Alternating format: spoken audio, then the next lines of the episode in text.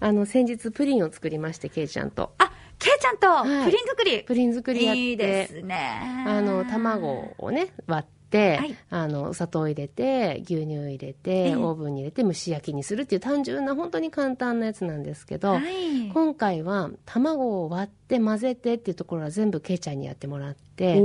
私あのお母さんは一切手貸さないからって牛乳温めて入れるオーブンをセットして入れるっていうところはお母さんがやるけど、うんあと全部けいちゃんがやってごらんって言ってあそう測るところもねえけいちゃんがあの数字合わせてやるっていうのをやってみたんですけどあのすごく楽しそうにやって。でうちにはあのけいちゃんの人気お店っていうあの家庭内店舗がありまして。なんと。2年くらいもう 4, 4歳とかの頃に作ったなんか彼の中のイメイマイマジナリーお店みたいなのがあるんですよ。でけいちゃんの人気お店っていう名前なんですか？そうそう。書いてひらがなで書いてあって。あら。で作ったことのあるメニューは全部そこに羅列していくんですけどそうそう。今もう二十何個とかあるんですけど。あすごいですね、うんあの最近はプリンがそこにね。加わっ加たわった。お味はどうでしたか？美味しかったですよ、あの素朴な甘さでね本当に昔ながらの硬いやつ。硬いプリン。いいですね、うんうん。そう。昔喫茶店にねよくあったタイプのね。あれですね。あー手作りはまたさらに味わいが。深かったですね。ですね。ちなみにお茶はサービスですって書いてあります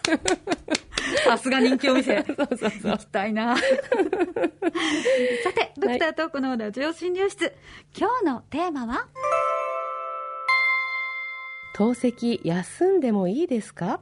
というお話です。うん透析は休めるものなのかこれ切実な問題ですね。はい。透析は基本的に週3回1回4時間というものがスタンダードで休むことができない治療と言われてるんですね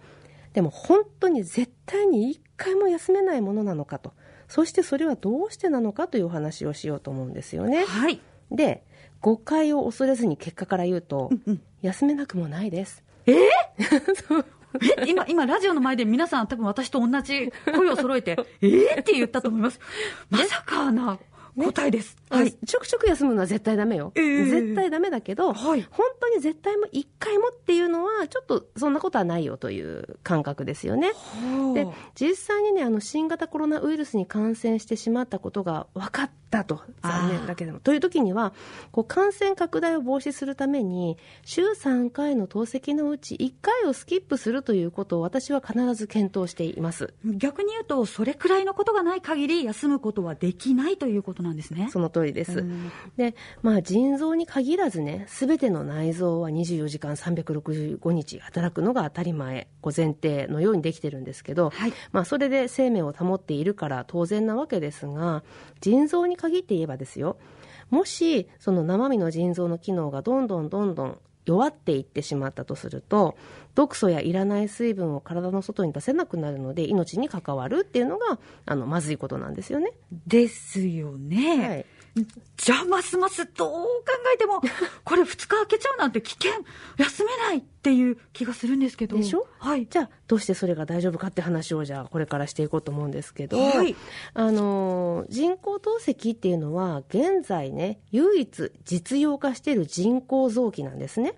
人工臓器っていうとどうしてもこう体内に埋め込むタイプのものを連想する方も多いと思うんですけど透析は通うタイプの人工臓器ですね。あー機器というものを指すんではなくって、うんまあ、通うタイプのということは、人工臓器という、まあ、行為手段みたいなそうですそうです。ものなんですね。うんうん。それを受けに行くね、うん。でそしてこの人工臓器は人間の生身の臓器をまだ超えてはいないんですよ、生身の方がやっぱりちゃんと偉いというか、まあ、強いというか、はい。働きが強い高いわけですね、でその前提でね正常な腎臓が24時間365日動いているのと同じだけの毒素処理能力を透析に求めるのは無理があるんですよ。うん。まあ、そう聞くと、1回4時間、週に3回だけ腎臓を動かしているのだとしたら、全然足りないのではないでしょうか。足りないんですよ、はい。そう。だから健康な腎臓と同じにはいかないだからこそ食事や水分、ね、あの塩分の節制が必要なんですよね。で基本的に週3回1回4時間という標準スタンダードは折り合いのつけどころがそこだったっていう格好なんですよ。それくらいやれば生命が維持できるというラインですよね。うんということは、折り合いさえつければ、透析を休むことも可能ということなんですか？そうそう。その通りなんです。ででもその折り合いはなかなかつかないし、うん、あの折り合いついたとしてね週に1回緊急時には致し方ないっていうようなくらいのことで、うん、こうちょっとしたことで休むっていうことにはもう絶対にならないんですね。うん。まあ、先ほど先生、コロナに感染なさった人の透析をスキップすると。いうことも考えるっておっしゃってました、はい、これ、ただ単純にお休みっていうことで、この場合、大丈夫なんですか？いえ、大丈夫じゃないです。あですよね、うん、なので、もし不幸にしてコロナにかかってしまった患者さんには、私あの、ご本人かご家族に必ず自分で電話をかけて、口頭でしっかりお願いをします。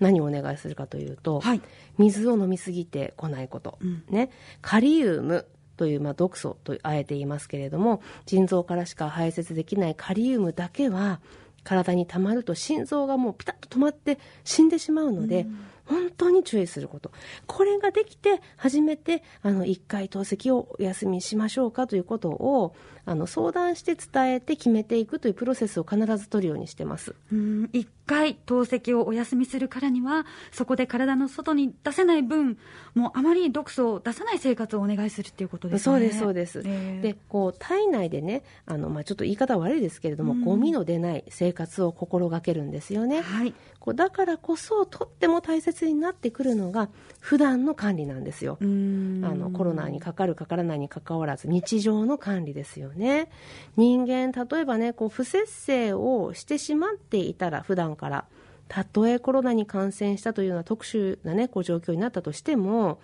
翌日からその不節制な生活を激変させてあのきちきちってやるのはもう難しいほとんど不可能なわけですよね、うん、だからこそいつそうなっても大丈夫なようにこう余裕というかのりしろみたいな、うんうん、もうちょっとはみ出ても大丈夫みたいなところを残して生活をしてもらうのが大事かなって。はい、以前以前あのお話しされていた習慣を味方につけるっていう考え方ですよね。うんうん、慣れるっていうことは自分が楽になることですもんね。そうですそうです。それを節制だ節制だと思ってるとねやっぱしんどいですよね。よねこれが当たり前だというふうに思うのが一番いいかなっていうふうに思います。はい。ね。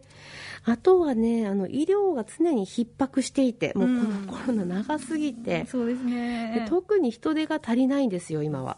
もうあの子どもの通う幼稚園、保育園、学校での感染が多いでしょう。いや学級閉鎖っていうことはよく聞きますね。そう。で、うん、あのうちなんかもそうですけど、子どもの通ってる先でね、感染があったと、そして、まあ、あの人によっては、我が子が感染してしまって、看病しているうちに自分も感染してしまうということを経験された方も、うん、あの比較的多いと思うんですよね、もうすでに、そうですね。今の世相ではね、うん、いわゆる家庭内感染というものは、あの珍しいものにはもうはやなっていないわけで。いや、そうですよね、大人だけ,、だけの家庭でも、まあ、一つ屋根の下の家族と接触しないなんていうのは、本当に難しいですから。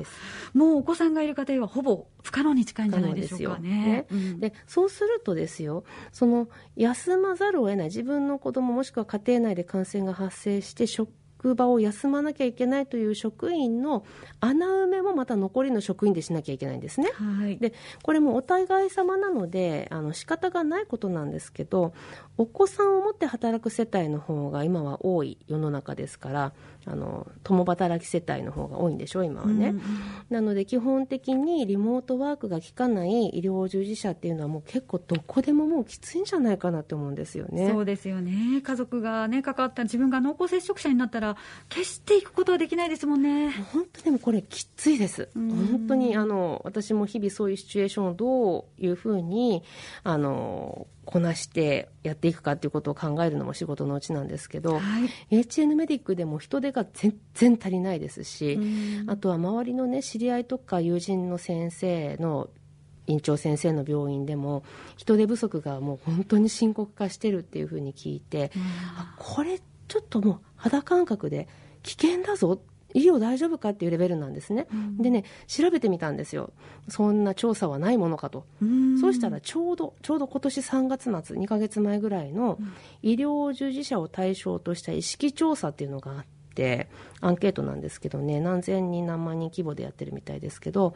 コロナ禍で離職を考えたことのある医療職の人やめようかなって思ったことになる人は全体のなんと69%に上るそうですよ。うわ69%ってほぼ7割の方がまあ、その人材として失われかねない状態なんですね。それほどきついと。ね、であのコロナ禍が長期化するとやっぱりこうした問題も当然ながら一緒になって長期化していくわけで、もうね、あの冗談抜きで言いますけど、うん、もし助けてくれるよという方がいらっしゃいましたら、ぜひ HN メディックにあの入職の応募ください。いや そうですよね。でもその場合、どんな職種でもいいんですか？いいです、いいです、いいです。って軽々しく言いますけどね、うん、あの詳しくはホームページで見てくだされば採用情報っていうところありますし、あとハローワークでもね、求人票があると思うので、本当にあの冗談抜きでご興味があれば、ぜひ探してみてほしいところですね。はい。ということで、ちょっと話それましたけどね、あの、透析は基本的に休めないものではありますけど、のっぴきならない理由、本当に、本当ののっぴきならない理由がある場合には、かなり強めの制限をかけることで、1回くらい休んでも大丈夫なこともあるというのがちょっと長いですけど、えー、比較的一般化できる答えになりますかね。そうですか、うん、まあ、このコロナ禍で病と闘っているたくさんの方を懸命に医療従事者の皆さん、本当に休めない状況の中、支えてくださっているというお話も伺ったんですが、自分のためじゃなくて、まあ、そういった方々、みんなのためにも、一人一人が罹患しないように改めてね、気を引き締めていきたい心からそう思う。お願いします。はい、はい、今日は透析休んでもいいですか？